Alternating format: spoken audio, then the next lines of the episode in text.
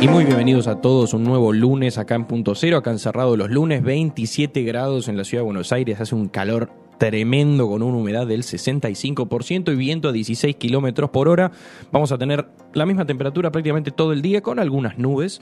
Hoy como verán arranco solo porque estamos teniendo unos problemas tras bambalinas, pero ya pronto se solucionarán. Maite se reincorporó a la producción en el piso y Manu con sus sonidos me hace sentir más solo de lo que me siento. Muchas gracias. Estoy tratando de sacarme las llaves del bolsillo porque me estaban molestando y dicha esta desprolijidad y comentada una intimidad, les damos la bienvenida a este nuevo programa que hoy es un lunes electoral porque ayer finalmente se, se votó las elecciones legislativas 2021. ¿Cómo fue tu, tu votación? Mi votación fue muy tranquila. Arranqué, en, fui temprano, va, temprano, no tan temprano, viste, te ¿Qué enchufan es temprano? como... Viste que te enchufan como presidente Claro. de mesa, como... Bueno, hay gente que está de acuerdo, a que le gusta ir temprano casualmente para que le enchufen como, como presidente de mes. Nunca viví la experiencia de, de ser autoridad de No, mesa. yo tampoco. No quisiera. ¿eh? Eh, lo que sí hice fue cubrir hace unos años para Infobae, una de las mesas testigos en la provincia de Buenos Aires, y me tocó estar en el recuento de votos. Es una experiencia bastante divertida. A mí me divirtió, pero qué sé yo, yo fui a las 6 de la tarde, los últimos votantes me metí en el cuarto oscuro, miré el tema de la votación, se lo mandé a mis jefes y me fui, no hice nada más que eso. Me imagino que estar todo el día es bastante pesado. Es bastante pesado. Bueno, estuve viendo, un- quizás nos ponemos un poco personales, pero estuve viendo un poco la- las historias tuyas que estuviste cubriendo. Te iba a preguntar qué onda eso. ¿Fue intenso, tranqui, A mí- minuto a minuto? A mí me divierte muchísimo el- el- la, la época electoral y me tocó este año estar en el diario, en el diario La Nación, haciendo la cobertura con mi sección. Nosotros no nos metimos tan de lleno en resultados, candidatos y el minuto a minuto. No era de la tanta política. estadística. Claro, no era tanta estadística porque para eso está el equipo de La Nación Data, que a todo esto después les voy a dar un par de datos que hicieron ellos, que es un laburo espectacular. Nosotros estamos viendo más el minuto a minuto en televisión, el conteo de votos, se hizo una- un, un live blog, se llama, que es una nota que se va actualizando cada 10-15 minutos con la información que iba saliendo. Sos como crónica que va contando los minutos antes de fin de año. Claro, exactamente. Pero la verdad que fue muy divertido. Estaban todos en el diario, estaba desde las altas cúpulas hasta la gente del máster, de los que estudian ahí en la Nación, viendo la cobertura. Fue muy divertido. Después comimos pizza y empanadas. Eh, Ah, bien, completito.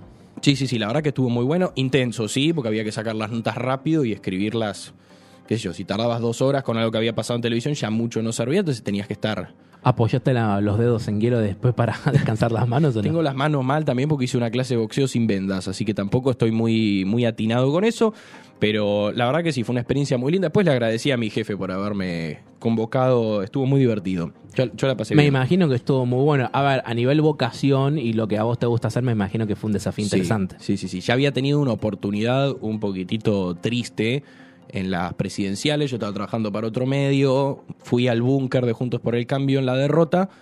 Y no hice un buen trabajo, tengo que admitirlo. Mi jefe tampoco le gustó mi, mi rol. Dos semanas después me echaron.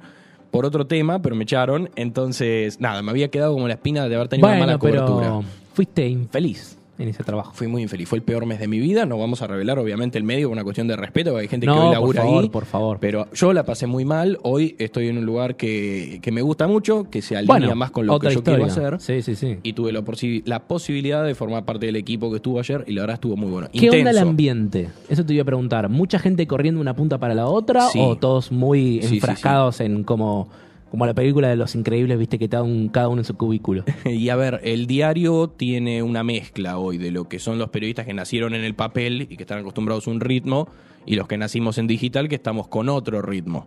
Entonces tenías un poco los dos. Tenías a la gente de política con sus papelitos impresos, haciendo anotaciones a mano, llamando a fuentes y tratando de trabajar las notas con un poco más de tiempo. Y estábamos nosotros corriendo con el minuto a minuto, publicando, armando, pisando el botón, el link, la nota, el video.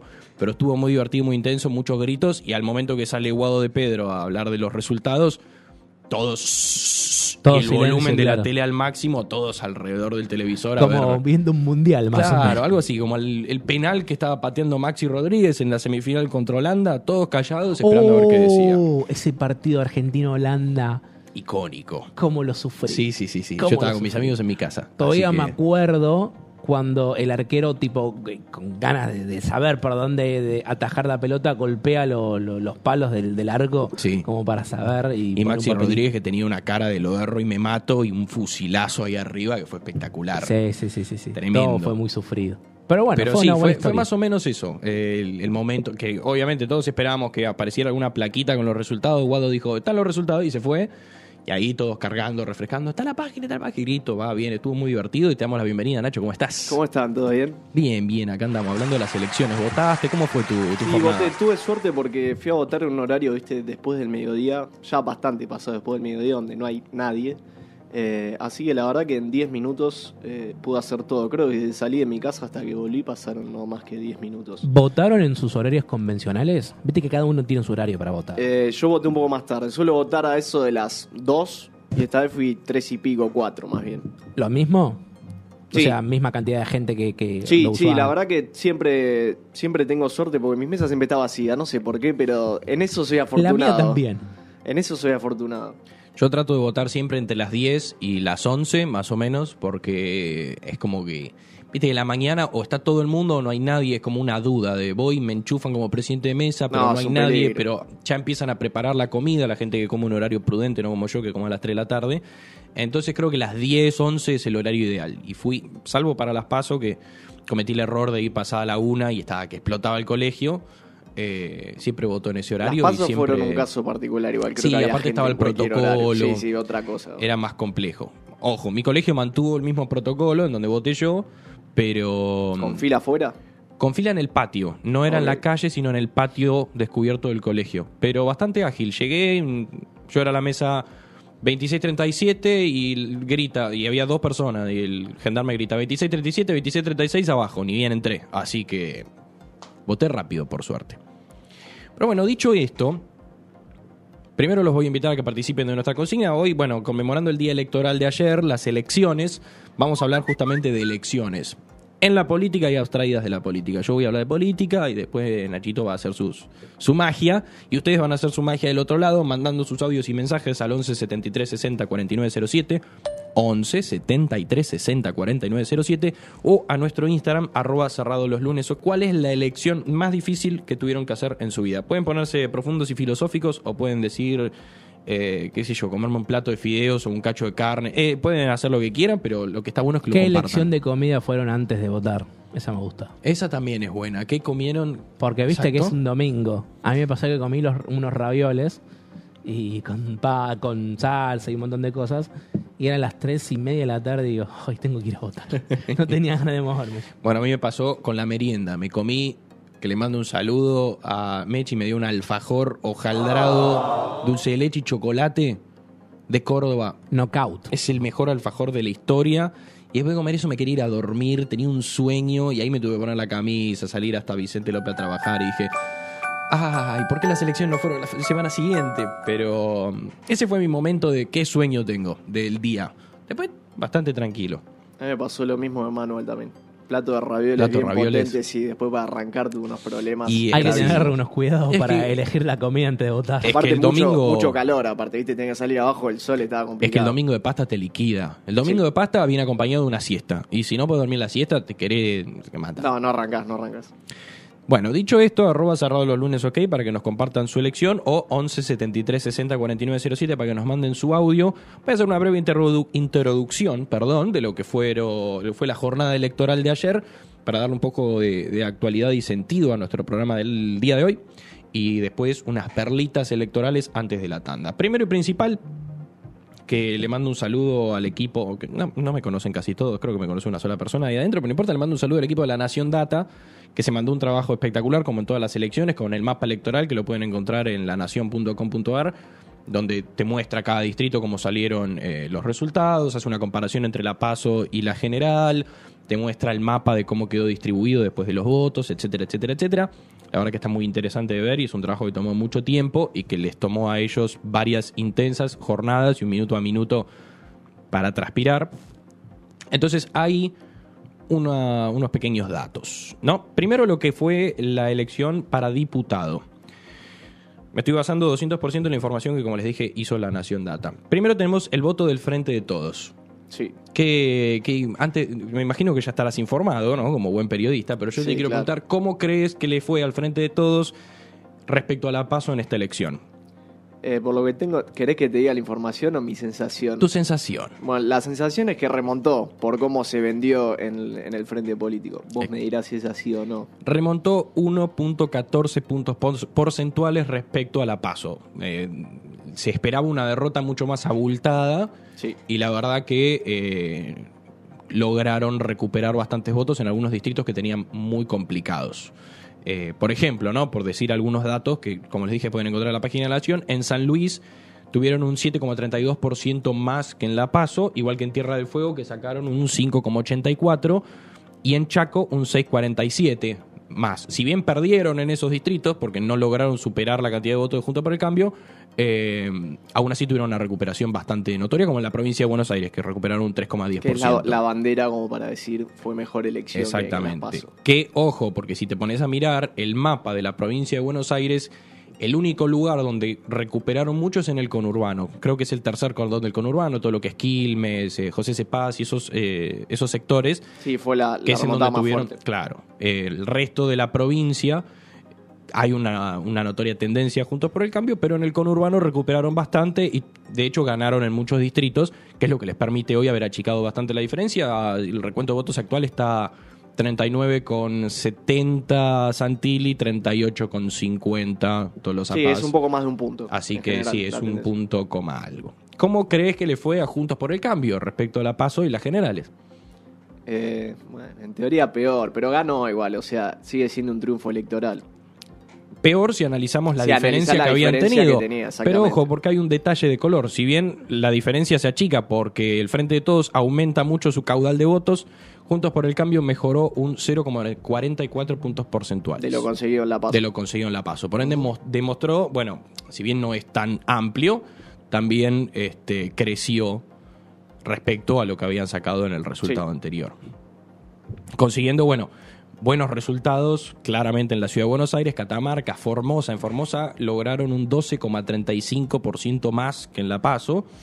Eh, también en Córdoba, bueno, después bueno, en de- Córdoba sí la diferencia fue abrumadora. en el Córdoba la diferencia fue abrumadora y sumemos las desafortunadas declaraciones del presidente diciendo que Córdoba no está integrada al país. Sí. Eso torció un poco Lo que la pasa además con. Córdoba es que hay otra, hay otra fuerza, que sería la tercera fuerza, que fue Natalia de la Sota, que salió segunda con 24, quedó tercero el frente de todos. Bueno, justamente Río Negro y Neuquén eh, son, digamos, el, el único, los únicos distritos del país que se tiñen, no se tiñen ni de eh, celeste ni de amarillo, fuerza, sí. porque votaron a sus terceras fuerzas.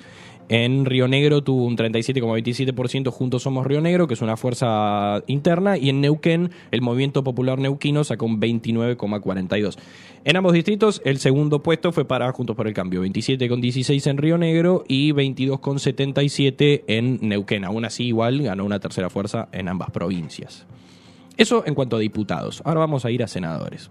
Que acá es donde se jugaba una batalla importante porque el oficialismo se jugaba la posibilidad de mantener el quórum en el Senado. Exactamente. Que, No bueno, lo terminó Lo perdiendo. terminó perdiendo. terminó perdiendo. A todo esto hay que hacer una mención especial a la nueva tercera fuerza, que fueron José Luis Espert y Javier Milei en provincia y en Ciudad de Buenos Aires, que Milei consiguió un 17% en la ciudad, Sí, subió tres puntos Sí. con respecto a las pasos. que a mi entender, ojo, hablo desde el completo desconocimiento de, interno de datos, eh, mucho voto de López Murphy se terminó torciendo para, para Milei en la ciudad y Espert consiguió un 7,5, si no me equivoco. Sí, estuvo pegado con Del Caño, que sacó 6, Un seis y pico, 680, sí. 690, una cosa por el estilo. Y otra mención especial, hay que decirlo, Miriam Bergman, que después de muchos años logra entrar al Congreso con la Sí, izquierda, que metió bastantes bancas la izquierda. Sí, Eh, a nivel, a nivel eh, provincia y capital fue una buena elección para el, el espacio liberal y a nivel país fue un- una buena elección para el frente de izquierda Sí. que vuelve a tener cuatro, Vuelve a tener cuatro bancas, diputados. exactamente.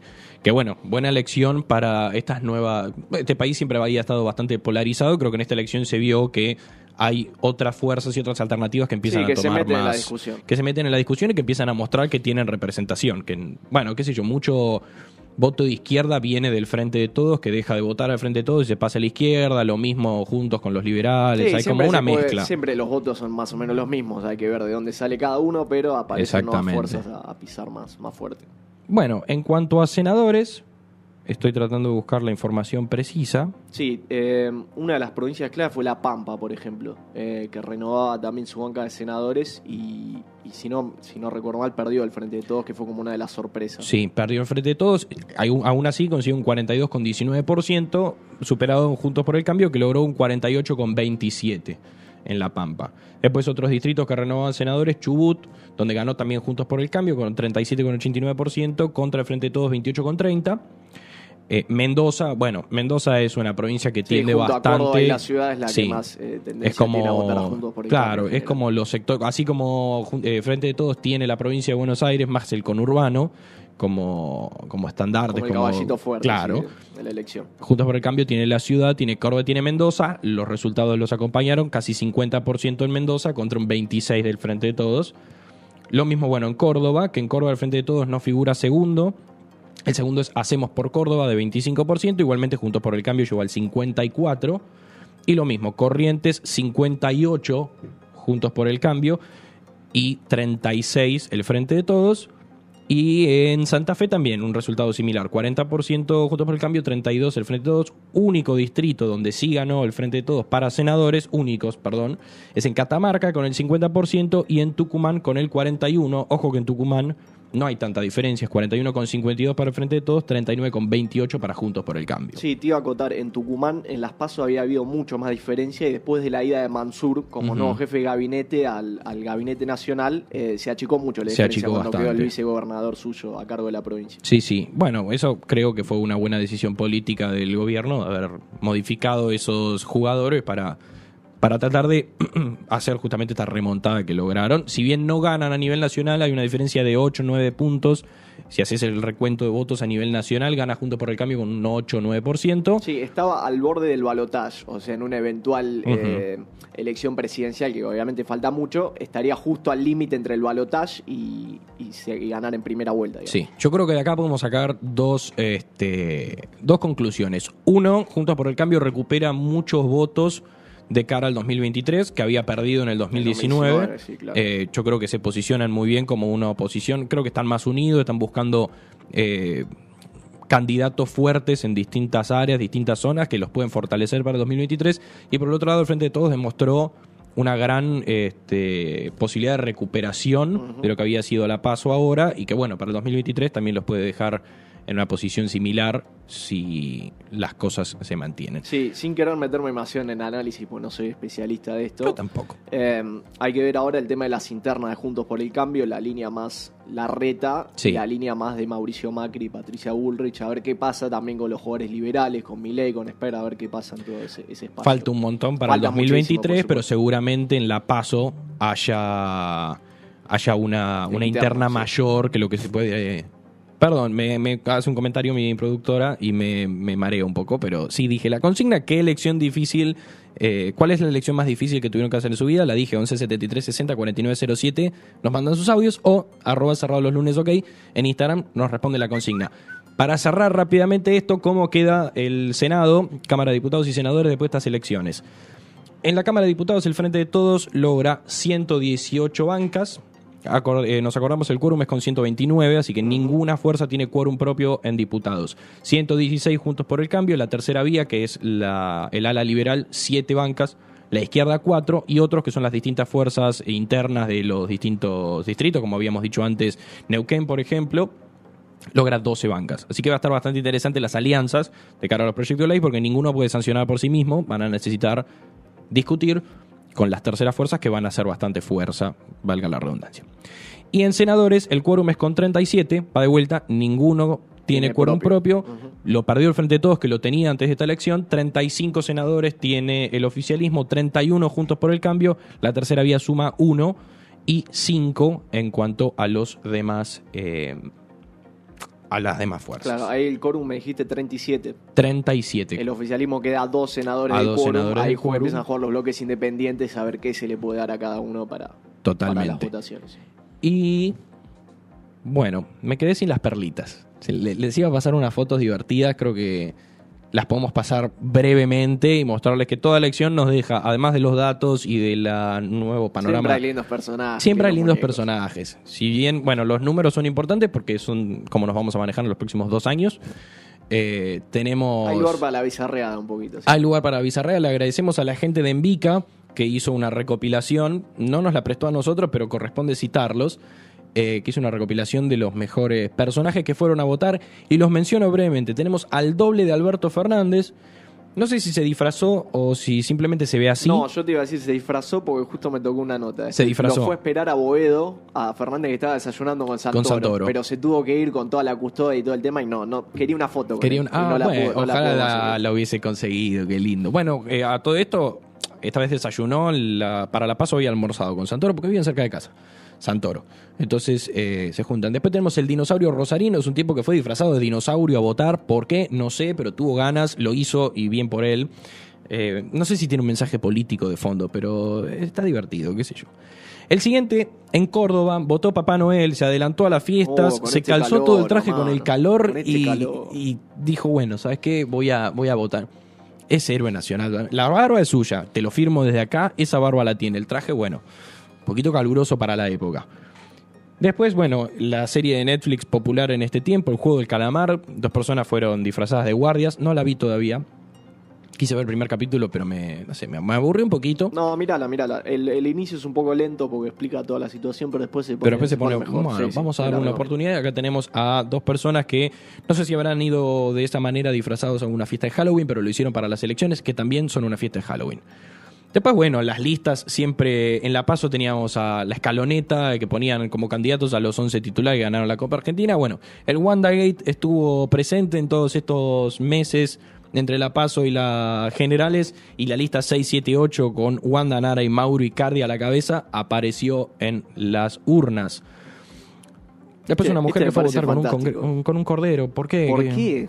¿Por qué? O sea, ¿cuál es la explicación? No sé, no lo podía dejar solo, se ve. Y, o por ahí sus hijos se lo iban a comer y dijo, me lo llevo no me lo hagan Me lo puchero". imagino a Moria Kazan votando con Cristóbal en brazos. Claro, con el perrito ese que es insoportable, déjalo al bicho El ese. en Chihuahua, paz. sí, se llamaba Cristóbal. No Sí. preguntes cómo me acuerdo. Bueno, es, es cultura general, está muy bien. Después tenemos a un tipo en Río Negro que fue disfrazado de eh, soldado romano. Y dijo, desde hace 15 años que vengo pensando en votar con algún disfraz y hoy me di el gusto. Eh, ¿Qué no, sé sé, yo? no sé por qué tanta Eh, espera, ¿no? No sé si era sí, una, que- una hazaña. ¿no? Está bueno, viste, son, vas a hacer noticia, porque te van a levantar sí. todos los portales. Así que los alentamos para que las presidenciales vayan disfrazados, con remeras de cerrado los lunes. Y por último tenemos al Chancho Blanco. El Chancho Blanco votó en la misma mesa que, que Mauricio Macri. Sí, se sacó una foto. Se sacó ¿no? una foto y dijo, dijo, en diálogo con la Nación, soy candidato a diputado por el Partido por la Liberación, pero no puedo hablar por la veda. Soy la representación de todos los que se acomodan en la política argentina. Me llamo Chancho Blanco. Ah, bueno. Y Se armó el speech se sacó una foto Y- con Mauricio Macri, se puso la máscara de un cerdito blanco, un traje y fue a votar. Y pará, te puedo contar algo también de personajes, pero adentro de un partido, en, la, en el búnker de Milei, en el Luna Park, tuvieron que bajar a uno de los candidatos llamado Gustavo Durini, ya con el apellido, porque estaba borracho, borracho. evidentemente, y lo tuvo que sacar la custodia. Custodia de Milei que tuvo polémica, porque una- Sí. un votante se quiso subir al escenario con los Sí, candidatos custodio amagó y sacar amagó a un sacar arma. un arma Sí. y a todo esto le robaron el celular a un fotógrafo de la Nación. Ah, eso lo leí Si también. pasa, pasa. Así que ¿Y si no? fue... claro, fue, fue una jornada... Llenó el Luna Park igual Milei. Sí. Tremendo. Pero sí, lo sacaron borracho. Durini, ojalá que, esté Durini quinto en la lista, no entró a la No entró, cámara. menos mal. Entraron, eh, si no me equivoco, Milei 3, bien. Villarroel. No Milei sé y el tercero. tercero que ahora no me acuerdo, pero Durini estaba quinto en la lista, no entró. pero bueno, ya, ya les digo, si me dan dos segundos, dos segundos, lo prometo, dos segundos, le digo quiénes entran de la lista de Milei para que veamos que Durini queda afuera. Perdón, Milei entraron dos, eh, Milei y Villarruel. El que metió más fue Spert, que metió tres. A Spert, Carolina Píparo. Píparo y Hugo Bontempo es el tercer candidato que Sí. entró eh, por su lista. Dicho esto, nos vamos a una pequeña tanda. Volvemos con más cerrado los lunes.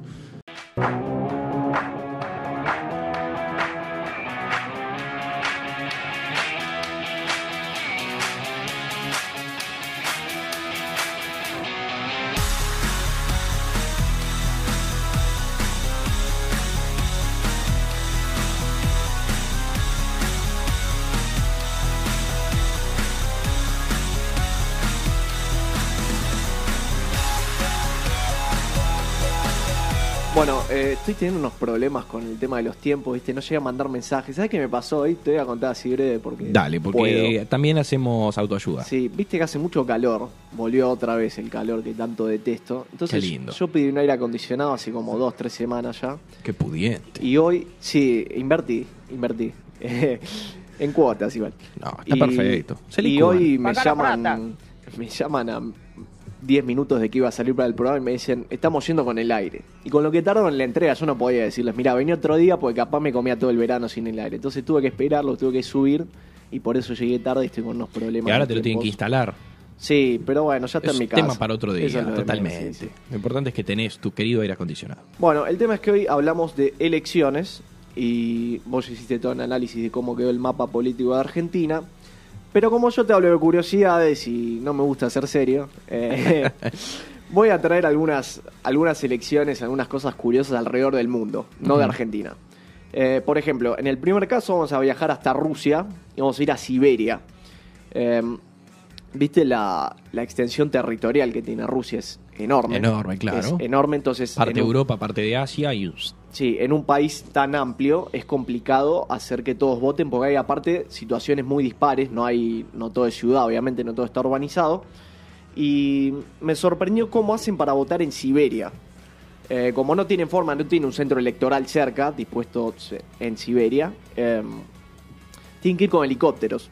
Tienen que ir con helicópteros, arman como una especie de carpa y todos los habitantes de las, eh, las comunidades que hay alrededor, ahí está, escuchamos el ruido como llega con las urnas, eh, tienen que acercarse hasta ahí. se asustan algunos. Sí, sí, sí, se asustan.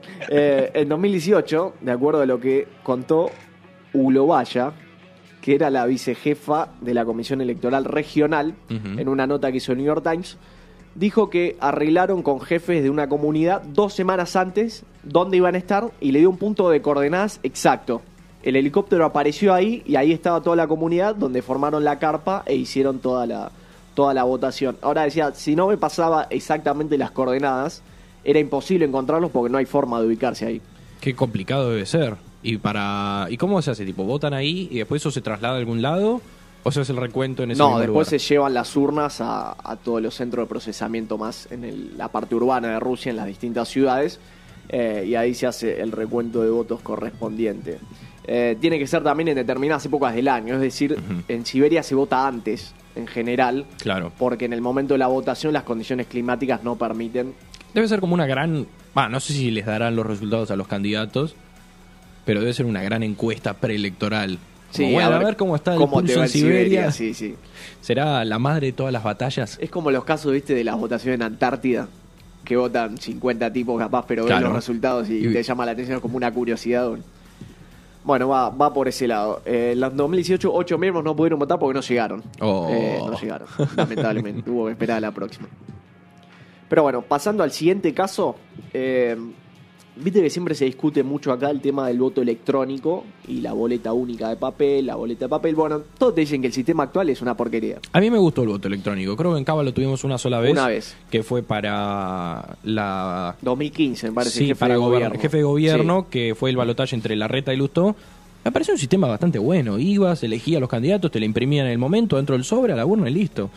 Era bastante cómodo. Sí, lo que pasa es que tiene todo el tema del peligro de fraude, a ver si se manipulan los datos y ese tipo de cosas. El tema es que, bueno, a ver, si fuese un voto electrónico que vos haces el voto y listo, y va al sistema, a la nube, bueno, está bien, te lo discuto. Pero si es una máquina que te imprime en el momento una boleta. No hay boleta trucha, no hay faltante de boleta, ah, lo sumo que te quede sin tinta, qué sé yo. Bueno, la cuestión es que Estonia decidió ir más lejos y no solo tiene voto electrónico, que en realidad, me corrijo, no tiene voto electrónico, sino que tiene voto por internet. Ah, eso sí es. Banco. Banco, pero acá... Desde tu casa, ¿eh? Lo aprendes. Sobre todo con el- los raviolos y la siesta. Claro, Claro. te comiste los rayos y decís, uh, bueno, prendo la PC, un segundo ya está mejor. Además está bueno porque viste que acá los comicios cierran a las 6 y te olvidaste, 17.59, tuki tuki, voto. El tema es que para que funcione necesitamos 100 años de historia más, creo. Sí, aparte un, un protocolo de seguridad informática tremendo. Sí. Tremendo. Y que el servidor soporte a todos los como yo, que acabo de dar la idea de 1759, todos los Sí, que se van a 1759 meter ahí, vinos sí, que sí. quieran votar a último minuto y que se colapse la página. Bueno, la cuestión es que tiene distintas claves por la cual funciona, porque no es solo por internet la votación, lo cual es uno de, las, de los factores importantes que tiene para que, para que haya éxito. Eh, el voto por internet, primero se puede hacer, es una de las formas de votar anticipado. Es decir, vos el día de las elecciones no podés votar por internet, o sea que ya en Estonia tu idea se cae, pero lo podemos remixar para hacerlo acá. Ok. Eh, vos podés votar las veces que quieras. No es que cuenta cada voto. No, o sea, claro, lo ulti- cambiar. claro, el último voto es el que cuenta. Como las entregas de la facultad, podés entregar todas las veces que quieras, pero cuando se cierra, la Sí, última entrega que quedó es la es que la que toma. queda. Entonces, eh, los habitantes de Estonia van viendo cómo evolucionan los candidatos y capaz una semana dice, no, mirá lo que se mandó este, no lo puedo votar, va y cambia el voto. Eh, Está bueno, es, es una idea interesante. Sí, y para evitar el fraude también tiene el tema que ir a votar presencial anula cualquier voto por internet que tengas. Ah, es decir, si vos buena. votaste por internet, pero tenés miedo, la seguridad, no sé qué, podés ir al centro de votación, pones en papel y ya está, cuenta Bueno, ese voto. ¿En dónde me habías dicho que era? Estonia. Claramente funciona porque son muy pocos, va, muy pocos. Tienen una población bastante menor a la Sí, nuestra. Hacer acá un, un voto así que si vos votas presencial te anula el de internet, es como un quilombo burocrático. Tenés que chequear a eh, mono internet y es como que Es complicado. Sería muy difícil. Pero está buena la idea, a mí me gustaría votar por internet. Sí, la Sobre cuestión todo- es que... Sí, Perdón, Nacho, pensá en provincias que no llega internet, que tampoco llega agua directamente. Es como. Sí, ¿cómo no, es, es muy difícil, muy difícil. la cuestión es que tuvo mucho éxito porque empezó en 2007 Ah. ya esta iniciativa, ahí tuvo un 3% de personas que... El último año en el que fui feliz siendo hincha de boca. Perdón. que- No tiene nada que, que ver, recuerdo. pero cada vez que me dicen el año me acuerdo. Sí, sí, perdón, paréntesis que quería decir. Bueno, ese año el 3% de la población eligió confiar en el sistema, que era algo todavía muy nuevo, Internet tenía otro desarrollo a nivel mundial, mientras que en 2019 el 44% ya decidió por usar el, el voto por Internet. Bueno, está bueno, de a poco se van acostumbrando, lo van perfeccionando hasta que algún día Estonia diga listo, ya está, no hacemos un carajo malo de la urna, voten por internet y se terminó. Está bueno. Está bueno. Te Bancamos. otros datitos, no es el único trámite que se puede hacer por internet en Estonia. De hecho, se considera, seguramente ustedes habrán visto el titular como el país digital, Sí, porque hay varios eh, trámites que ya dejaron de ser eh, eh, Presenciales. presenciales, Mm. gracias, y pasaron a ser digitales o por internet. Es el futuro igual. Yo creo que dentro de muchísimos años va, va a No, terminar ya te dije, la humanidad va a terminar como la, la película de Wally, donde estamos todos sentados. A mí me preocupa lo que plantea el señor Mark Zuckerberg con su idea de meta. Eh, Viste que cuando abrís Instagram ya no te aparece más Facebook abajo. Claro, porque es el nombre de la empresa nueva, pero lo del metaverso me da un poquito de miedo. es. Ese como puede- Player One. Claro, exactamente lo mismo. Igual y a mí me más, asusta o un menos, poco. más o menos que ya está, eh, te digo. Sí, pero digo, hasta que hay se- juegos y cosas así muy de la deep web que, que ya está eso. Eso lo vamos a debatir en el programa siguiente, que les adelanto un poco la temática, inventos. Eh, vamos a charlar un poquito del metaverso. Ah, ya está definido el programa siguiente. Está definido, Qué somos rápido. una máquina. Sí, y nos van a ver con la misma ropa eh, este, el programa siguiente.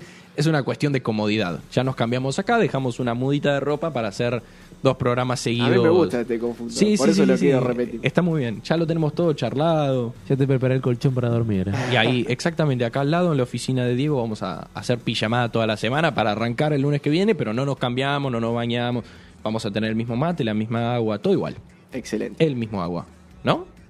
El mismo. Exacto. Sí, queda medio feo, pero sí. Continúe, perdón Sí. por el super disclaimer No, que empezó por con favor. Boca, salió en Metaverso y terminó con que nos gusta usar la misma ropa dos programas seguidos. Bueno, pasamos al siguiente caso. Viste, acá los procesos electorales se viven muy a flor de piel, es como que todo es muy, muy dramático, muy, muy movido. Bueno, y es un día nada más las elecciones, Mm. la campaña se empieza mucho antes, obviamente. Imagínate si tuvieras elecciones de un mes. ¿Elecciones de un mes? Sí. ¿Y qué voto un mes? Y India vota la composición del Parlamento en un mes. Mm. Lo ¿Todos que los días pasa- tienen que votar? No. Lo que pasa es por sectores. Es decir, ciertas se dividen en siete etapas y cada etapa corresponde a cierta zona del país. Porque India tiene, si no agarré mal el dato, 950 millones de personas habilitadas para votar. Mm. Entonces, con esa cantidad de Sí, población tenés que hacerlo fraccionado. infinita, tenés que hacerlo fraccionado, pero por un motivo clave, que es la fuerza de seguridad. India, por distintos conflictos, además con las castas que tiene, otras eh, cuestiones del territorio, eh, hay, mucho, hay mucho conflicto, entonces no hay fuerza de seguridad para que todos voten al mismo tiempo y que se pueda garantizar que funcione bien el Claro. proceso. Aparte Entonces, el recuento debe ser complicado si tenés que en un día escrutar No, sí, eterno. la, la elección de 950 millones de personas. No, y todos prendidos a la tele, ¿viste? ¿Cómo son los resultados? los resultados.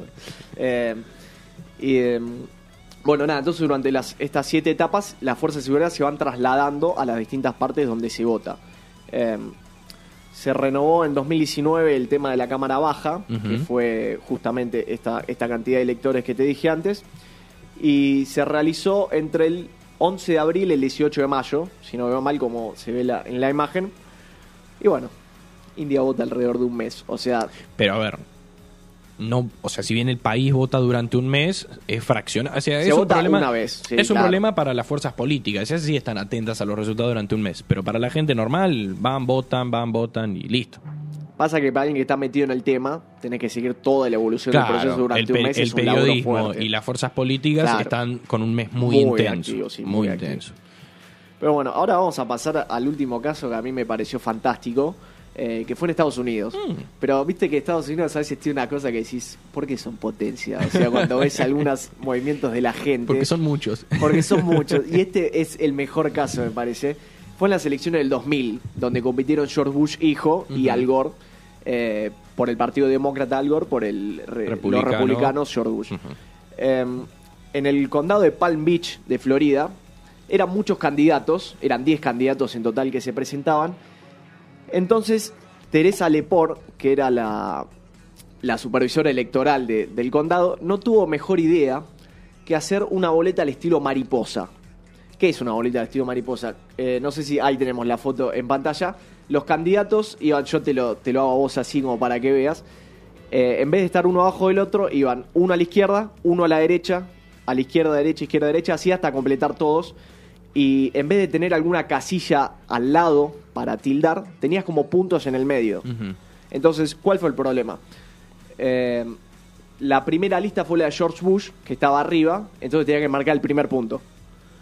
El segundo, en vez de ser Al Gore, que era como el candidato más, do- los dos que importaban, Claro. pusieron a un ultraconservador que se llamaba Patrick Buchanan, y tercero estaba Al Gore. Entonces, los amigos estadounidenses de Palm Beach que fueron a votar, tuvieron problemas para entender cómo se votaba. Entonces, querían marcar el segundo punto, querían marcar a Al Gore, lo- al demócrata, y terminaron marcando a Buchanan, por marcaron el segundo punto en vez del tercero. Ah, ok. Pues eso pasa por no leer el papel completo. A ver, la complicó un montón. Innecesariamente. Innecesario ponerlo uno a la izquierda, uno a la derecha y ponerlo al Gore tercero. Pero dale, viejo. Son dos segundos extra que tenés que leer el papelito. Bueno, y de hecho los resultados fueron tan, tan complicados se terminó anulando y se votó de nuevo en el, en el distrito. O sea, no, no contó esa elección porque fue... Excelente, excelente. Hasta el propio Buchanan dijo, no puedo haber sacado tantos votos. Eso me hace acordar al capítulo de Los Simpsons, el principio, donde Homero está votando con voto electrónico. No sé si acuerdan. que le cambian el voto. eh, Ahí lo quiero, como que decía, quiero votar a Obama, un voto para McCain. No, Obama, dos votos para McCain. Sí, justo, justo que hablábamos antes del voto electrónico, ahí se ve en la pantalla. ¿Lo tenemos con volumen? Ahí está. No, en inglés. Three Ah. votes for McCain. No, no, no! Six votes for President McCain. Hey, I only meant one of those votes for McCain. This machine is rigged. Sí, que es la, la intro de una de las casitas De Casita de- del Horror. horror. Ahora después con el cuerpo de la sangre y el cuerpo desmembrado de Homero hacen el título.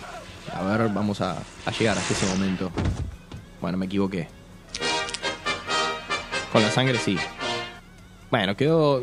Tuve razón porque no hay pruebas que lo, lo, lo demuestre lo contrario. Em, Bueno, y no solo pasó esto con la confusión de candidatos, sino que hubo una gran cantidad de votos nulos. Porque la gente marcaba los dos puntos.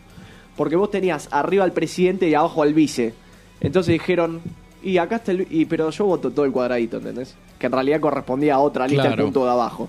Hubo 5.330 que pusieron tanto la opción de Al Gore como la de Buchanan, que marcaron las dos porque no sabían cómo era. Hay una mezcla de la compliqué demasiado y una mezcla de, Sí, perdón sí, por hay- la palabra, ignorancia Sí, atroz, porque dale viejo. Bueno, y otros casi 3.000 votaron a Al Gore y, aba- y al de abajo, que era David McReynolds.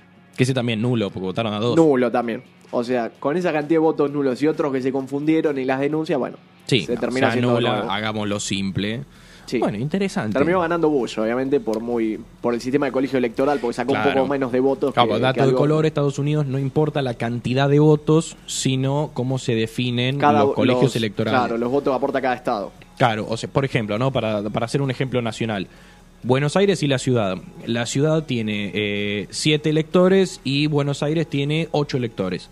Entonces, si por ejemplo en la provincia de Buenos Aires un candidato tiene, estoy tirando números exagerados Sí, porque sí, no sí. vive esa gente en estos distritos, 10 millones de votos contra 9 millones de votos en eh, la ciudad de Buenos en la provincia de Buenos Aires, el electorado de la provincia de Buenos Aires gana el candidato que tuvo la mayoría. Entonces son, por decirlo de alguna manera, 10, eh, 7 puntos, 8 puntos, Sí. había dicho 8. Y en la ciudad de Buenos Aires lo mismo, si hay una diferencia de, no sé, 500.000 personas, no importa en, la, en el total la cantidad de votos, que sino que en ese distrito ganó el candidato que obtuvo la mayoría y se lleva los 7 electores. Así es como Estados Unidos... Eh, Hace sus elecciones Claro. nacionales. Es por eso que para ellos es muy importante ganar en lugares como, por ejemplo, California, eh, Los estados clave, viste que siempre Washington, cuando se Texas, hacen que son, claro. el minuto a minuto te dicen, bueno, si dan vuelta a este estado se puede ganar más allá de la cantidad de votos. Porque va, no importa la cantidad de votos, va el total de electores a quien tenga eh, la mayoría de votos en ese estado. Pero bueno, con ese caso fantástico cierro mi columna porque me pareció sensacional. Excelente. Y con ese maravilloso cierre, vamos a escucharlos a ustedes que nos estuvieron diciendo en arroba cerrado los lunes ok o en el 11 73 60 49 07 cuál fue la decisión más difícil que tuvieron que tomar en su vida o en estas elecciones o cuando tuvieron ganas, básicamente. Primero tenemos un audio, puede ser. A todo esto le mando un saludo a Chon, querido amigo Luciano Ríos, que nos escucha siempre, no participa nunca, pero hoy está participando, nos mandó un audio y me amenazó por WhatsApp, así que acá lo tenemos. Hola pelado, ¿cómo andás amigo? Acá Chon te habla, un saludo para todos en la mesa. Mi decisión más difícil en mi vida es decidirme un sábado a la noche qué tomar, si Fernet o birra. Es muy complicado y termino tomando las dos siempre, viste cómo soy. Nada, bueno, un beso a todos, saludos. Maestro, no puedes hacer las dos Son las cosas. preocupaciones que quisiera tener, Sí, igual. ¿eh? sí, Eso la me verdad que sí. gustaría dirimirme entre eso. Estaría muy bueno. A todo esto, en nuestras redes les estuvimos, les estuvimos haciendo un par de preguntas. Tienen los resultados ahí. El menú electoral, como dijo Manu, asado pasta viene ganando el asado 59-41. Eh, ¿Vas a votar apenas me levanto al, al final, Sí. 17.55, 70-30? La gente vota muy temprano. Y ahora yendo a sus respuestas, tenemos. Juanpi López dice, dejar el laburo que me había volado la cabeza para progresar en lo mío. John, que nos acaba de mandar un audio y vuelve a repetir tomar birra o fernet a la noche. Nico Pane dice, ¿a dónde irme de vacaciones cada año? Este no lo voy a leer. No, Y. Diego González, que está del otro lado, dice, separarse siempre es difícil. Sí. Es verdad. Con estos maravillosos resultados y siendo las 13.54 de la tarde, los vamos a despedir. Hasta el lunes siguiente, acá por punto cero, cerrado los lunes. Eh, que tengan una linda semana. Y no sé si vos querés mandar saludos, decir algo. Eh, no, como siempre, gra- agradecer por la banca y por el apoyo. Totalmente. Del otro lado, saludos. ¿Alguien quiere mandar saludos? Tenemos seis minutos de changüí, así que podemos diva- eh, divagar un Nada, poco. agradecemos a, a- a los oyentes que siempre se copan a mandar cosas. Un saludo a todos ellos, se los quiere. Maite.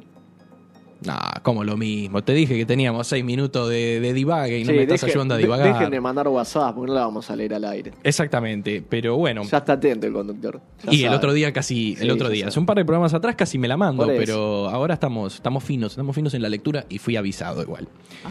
Dicho esto, nos despedimos hasta el lunes que viene y no se sorprendan por vernos con la misma ropa, es una decisión editorial que estamos haciendo para ver si están atentos y si siguen programa a programa. 13.55, este fue cerrado los lunes, nos encontramos la próxima. Chau.